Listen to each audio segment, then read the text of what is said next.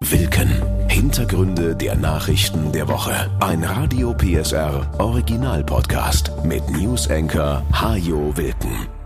Auf geht's in eine neue Folge. Hallo dazu und wir starten heute mal mit ein paar guten Nachrichten. Nicht, dass die Woche besonders rosig war, aber manchmal braucht man erst einmal was zum Aufbauen.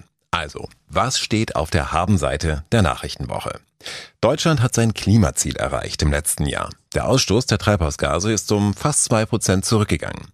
Sachsen ist die Nummer eins beim Bau von Elektroautos. 40 Prozent aller deutschen E-Autos werden in Zwickau, Leipzig oder Dresden gebaut. Das Steigerlied aus dem Erzgebirge, die Hymne der deutschen Bergleute, ist jetzt immaterielles Kulturerbe. Und ich habe mein Herz für die Geissens entdeckt. Ohne ihre Doku-Soap bei RTL 2 auch nur einmal gesehen zu haben, kann ich seit dieser Woche behaupten, das sind sehr anständige Menschen. Denn mit ihrem klaren Statement bei Instagram waren die Geissens nicht ganz unbeteiligt daran, dass uns das unsägliche Wendler-Comeback im Fernsehen nun doch erspart bleibt. Entweder der Verschwörungsideologe oder wir, hatten die Geissens ihrem Sender RTL 2 zwischen den Zeilen zu verstehen gegeben. Und so verschwanden die Pläne für eine Soap um Wendler, seine Frau Laura und die bevorstehende Geburt ihres Kindes keine 24 Stunden nachdem sie bekannt geworden waren im Reißwolf. An den Geissens allein hat sicher nicht gelegen, denn ohnehin war der Shitstorm gewaltig, Trotzdem gibt's zu Beginn der heutigen Folge mal ein Dankeschön an diese schrecklich glamouröse Familie. Stellvertretend für alle, die in schwierigen Zeiten Haltung und Rückgrat zeigen. Weiter geht's mit einer Nachricht, die ganz und gar nicht gut begann, aber ein Happy End hatte. Denn Anfang der Woche gab es zunächst eine Hiobsbotschaft für die Leipziger Innenstadt und die Beschäftigten von Galeria Kaufhof. Das Warenhaus am Neumarkt wird Ende Juni geschlossen, hieß es, als eine von 52 Filialen bundesweit, für die der Konzern keine Zukunft mehr sieht. Rund 4300 Jobs standen auf der Streichliste, 170 sollten es allein in Leipzig sein. Dann, nach drei Tagen die Kehrtwende. Leipzig und vier weitere Standorte bleiben nun doch erhalten. Bei den Mitarbeitern flossen in dieser Woche mehrfach die Tränen, so Thorsten Vogel von der Gewerkschaft Verdi. Während in den letzten ein, zwei Tagen eher Tränen geflossen sind der Enttäuschung und Trauer, dürfte dann mit dem heutigen Tage auch Tränen fließen, allerdings von Freude. Dass Leipzig überhaupt auf der Streichliste stand, hatte die Mitarbeiter kalt erwischt. Denn die Leipziger Filiale schreibt schwarze Zahlen, hört man. Die Umsätze sollen zu den besten in Ostdeutschland gehören. Die Entscheidung hing offenbar mit den Immobilienverträgen und den komplizierten Eigentumsverhältnissen zusammen. Galeria Karstadt Kaufhof begründete die Kehrtwende schließlich damit, dass es weitere Zugeständnisse der Vermieter gab. Durchatmen also in Leipzig, aber über den Berg ist die angeschlagene Warenhauskette noch lange nicht. Jetzt muss es darum gehen, dass die Unternehmensleitung endlich ein tragfähiges, zukunftsorientiertes Warenhauskonzept auf den Tisch legt, dass nicht alle paar Jahre wieder die Kolleginnen und Kollegen um ihren Arbeitsplatz bangen müssen. An solchen Konzepten wird auch in Dresden und Chemnitz gearbeitet, den anderen beiden Standorten der Warenhauskette in Sachsen. Auch die Chemnitzer Filiale stand lange vor dem Aus, konnte aber von der Streichliste verschwinden, nachdem der Unternehmer Kurt Krieger die Immobilie in der Innenstadt zum Jahreswechsel gekauft hatte. Das war keine wirtschaftliche Entscheidung, sagt er, sondern eine Entscheidung für die Stadt. Denn Krieger glaubt daran, dass ein Kaufhaus für die Innenstadt wichtig ist, auch wenn man dort niemals so viele Dinge finden wird wie bei Amazon. Und davon ist auch der Gewerkschafter Vogel überzeugt. Wir brauchen das Warenhaus, gerade weil das ja die großen Magneten in den Innenstädten sind und wir reden ja nicht umsonst, spätestens seit Corona von einer Verödung der Innenstädte. So, und wenn jetzt noch das Warenhaus wegbrechen würde, das wäre katastrophal. In Chemnitz wird sich Galeria Kaufhof vermutlich etwas verkleinern. In die oberen Etagen sollen neue Nutzer einziehen, im Erdgeschoss zwei weitere Restaurants. Die Pläne sind zwar noch in der Entwicklung, sollen aber dafür sorgen, dass das Kaufhaus weiterhin ein Magnet in der Innenstadt bleibt. Ein Selbstläufer wird das nicht, glaubt der Handelsexperte Gerrit Heinemann. Weder in Chemnitz noch in Leipzig oder Dresden. Denn die Zeit der klassischen Kaufhäuser ist vorbei, sagt er. Und ein Kundenmagnet sind sie auch nicht mehr. Das Warenhaus hat sich überlebt. Die Kunden fordern ultimative Auswahl, die es in einem Universalwarenhaus schlicht und ergreifend nicht gibt. Und alles andere, was hinzukommt, sind vielleicht Katalysatoren wie die Pandemie, aber dieses Sterben der Warenhäuser ist aus meiner Sicht nicht zu verhindern. Das allerdings muss nicht auch gleich den Tod der Innenstädte bedeuten, so Heinemann. Denn für die heutigen Warenhausimmobilien gäbe es in der Zukunft durchaus auch andere Nutzungsmöglichkeiten. Wir haben dringenden Bedarf beispielsweise an Wohnraum. Wir haben kaum Lebensmittelhändler in Innenstädten. Da kann man sicherlich noch einiges tun. Auch Erik Meyer von der Handelshochschule Leipzig sagt, dass andere Dinge als Kaufhäuser künftig wichtige Faktoren sein könnten für belebte Innenstädte. Gastronomie und Kultur, Büros und Wohnungen, Bildung und Verwaltung. Auch für andere Dienstleister oder klassische Handwerker sieht Meyer Chancen in der City. Das alles gab es schon, bevor die Ära der Warenhäuser begann und die in Leipzig, Dresden und Chemnitz noch nicht zu Ende ist. Bundesgesundheitsminister Karl Lauterbach hat Großes vor. Er arbeitet derzeit an einer Krankenhausreform.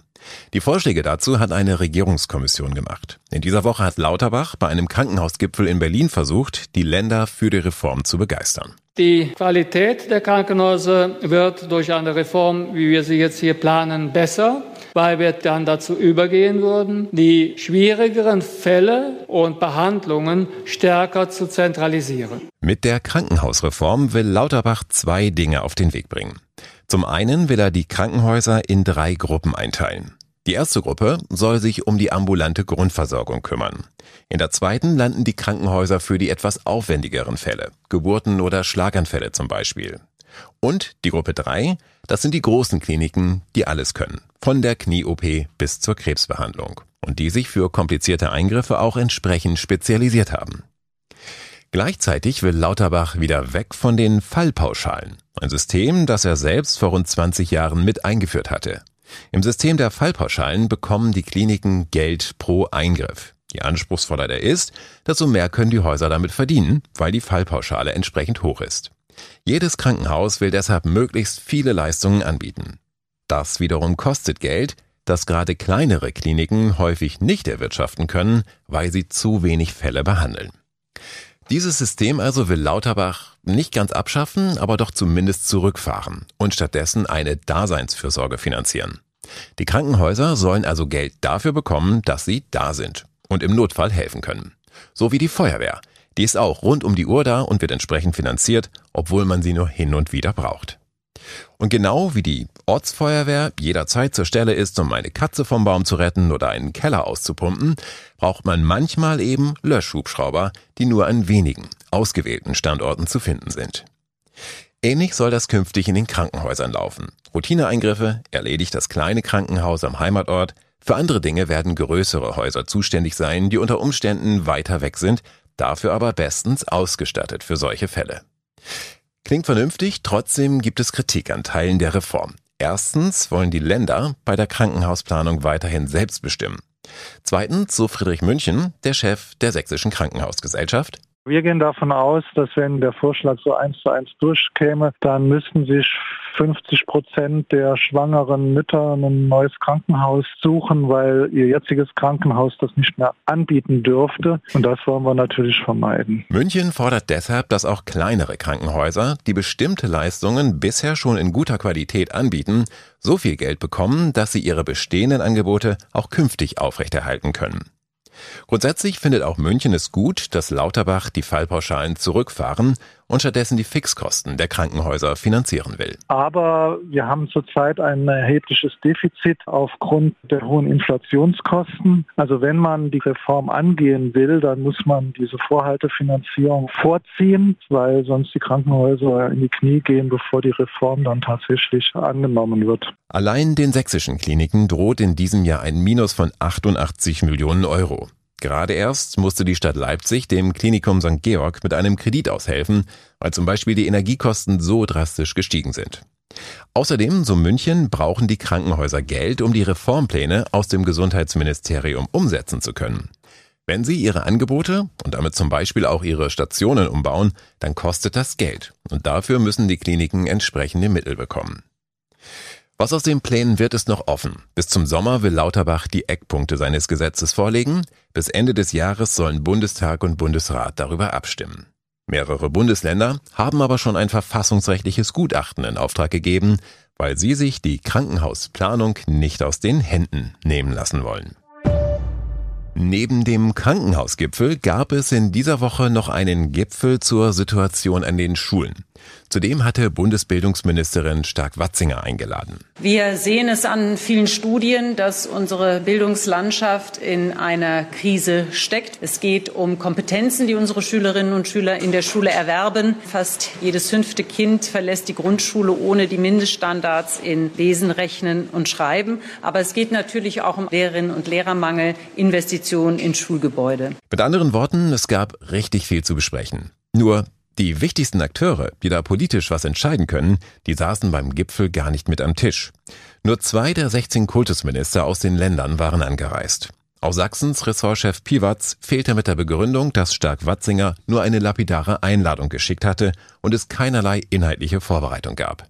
Andere sprachen von einer reinen Showveranstaltung. Aus dem Bildungsgipfel wurde so ein Bildungshügelchen, meinten Kritiker.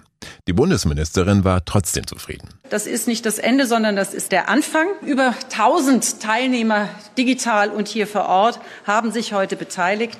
Insofern die Arbeit, äh, sie ist nicht beendet, sondern sie fängt jetzt erst richtig an. Der nächste Schritt soll eine Taskforce sein oder ein Team Bildung, das auf breiter Basis die Probleme in den Schulen angeht. Dort sollen vertreten sein natürlich die Kommunen mit ihrer Umsetzungskraft, die wir vor Ort brauchen, die Länder mit der Kultushoheit, der Bund, wo er einen Mehrwert bringen kann und die Bildungswissenschaft mit ihrer unabhängigen Expertise. Denn eines ist klar, wir können Milliardenprogramme auflegen, wir müssen aber hinterher auch zeigen, dass sie nicht nur im Haushalt stehen, sondern dass sie auch wirklich etwas bewirken. Der Deutsche Lehrerverband ist nach dem Gipfel einigermaßen zuversichtlich. Die Erkenntnis ist da, dass man nur gemeinsam gegen den Bildungsnotstand vorgehen kann, sagte Präsident Heinz-Peter Meidinger.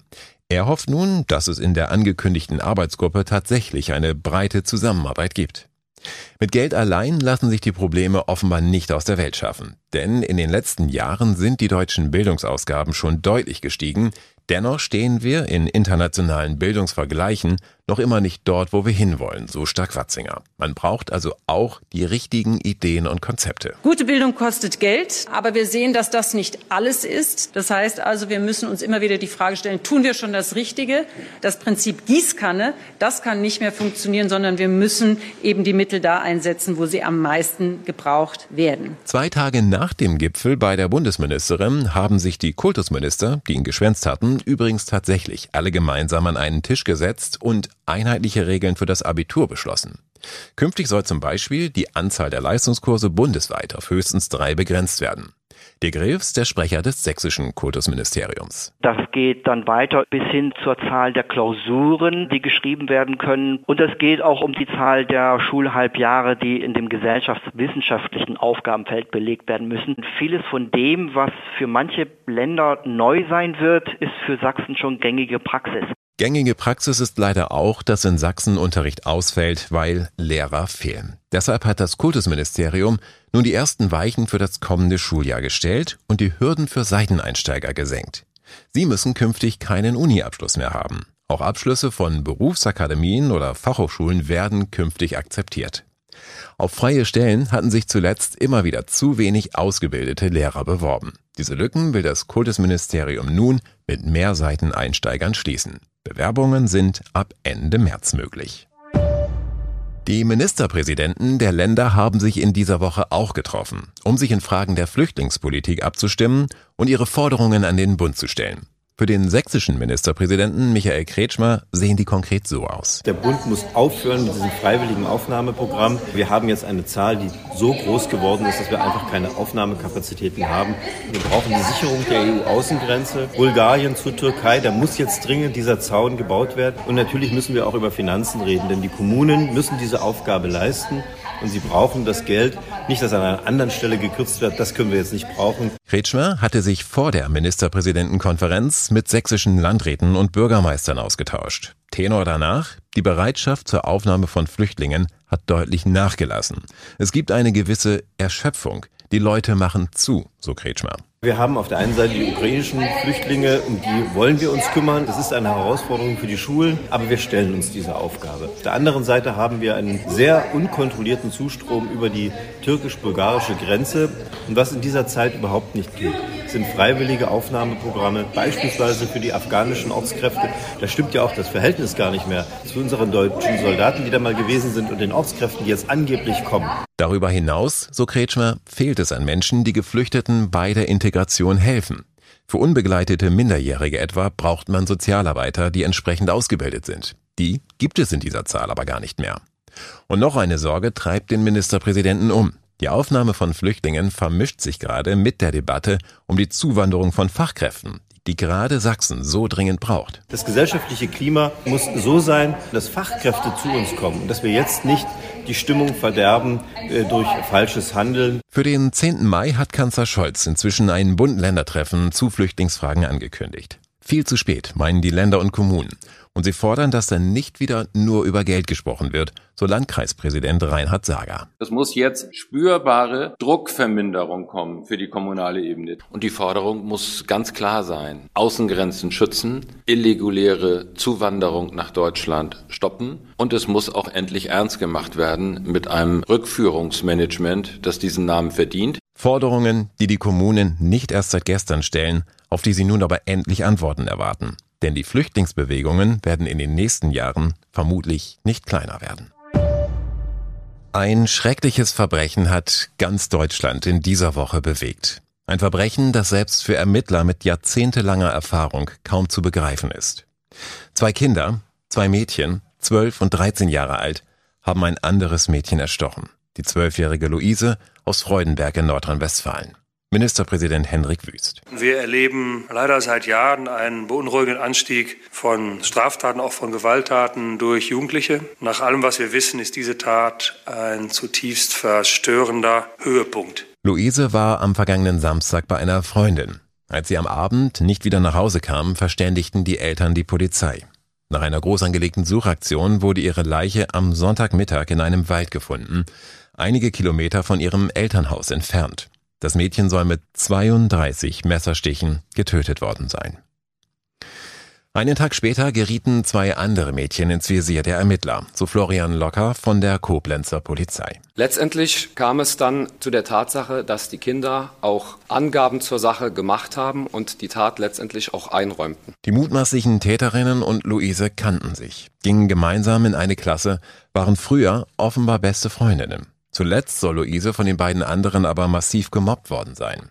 Sie hatte sich offenbar einem Erwachsenen anvertraut, deshalb wird vermutet, dass die beiden Mädchen Luise aus Rache getötet haben. Zum Motiv sagen die Ermittler allerdings nur wenig, auch zum Schutz der Kinder und ihrer Familien. Oberstaatsanwalt Mario Mannweiler. Was die Frage nach dem möglichen Motiv für diese Tat anbelangt, ist die Sache höchst komplex. Sie müssen das eben immer auch am kindlichen Alter der Tatverdächtigen messen. Das bewegt sich jedenfalls in einem Spektrum, was jenseits dessen ist, was man bei einem erwachsenen Täter eruieren würde. Klar ist, dass die Tat keine juristischen Folgen haben wird, weil die Mädchen noch keine 14 Jahre alt und damit noch nicht strafmündig sind. Eine Altersgrenze, über die nun diskutiert wird. Möglicherweise, heißt es zum Beispiel beim Richterbund, muss man prüfen, ob der Entwicklungsstand von Kindern heute anders ist als vor 50 Jahren und ob es deshalb Gründe gibt, über eine Gesetzesänderung nachzudenken.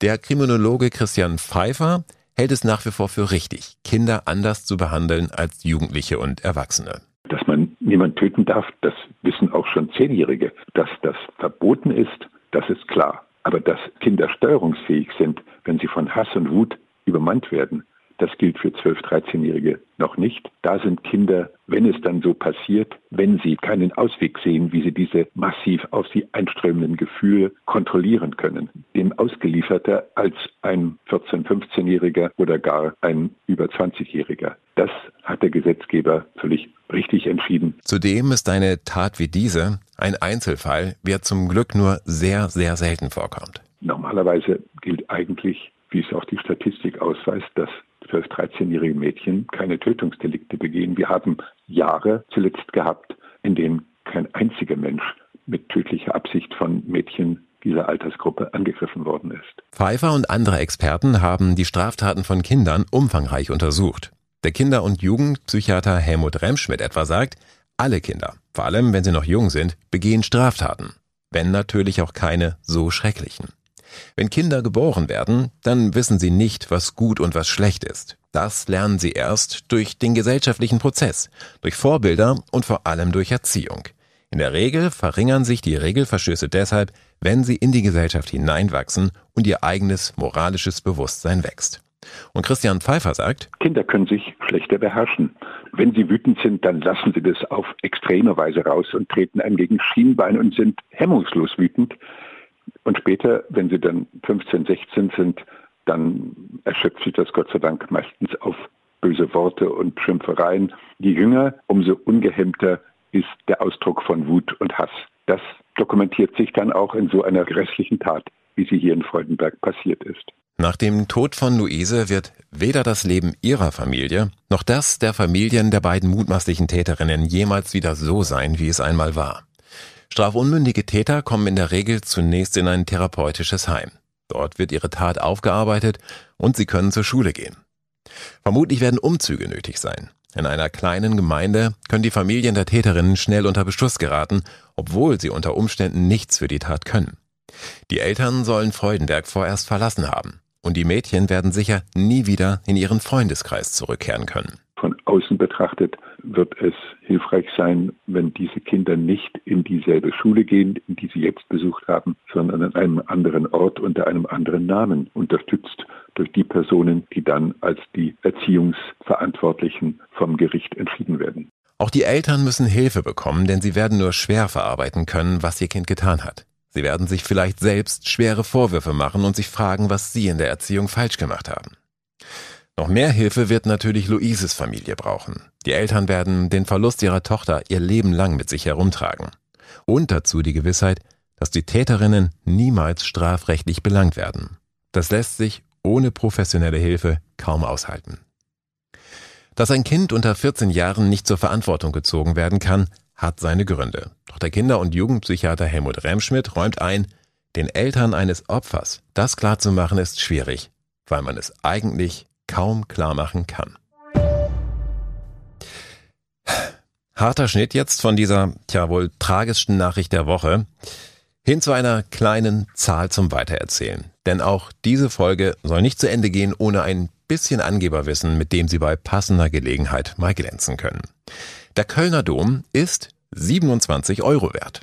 Jedenfalls steht das so in den Büchern des Erzbistums. Grundlage sind die Grundstücksparzellen, auf denen der Dom steht. Das sind 27 und für jede Parzelle setzt das Bistum einen symbolischen Wert von einem Euro an.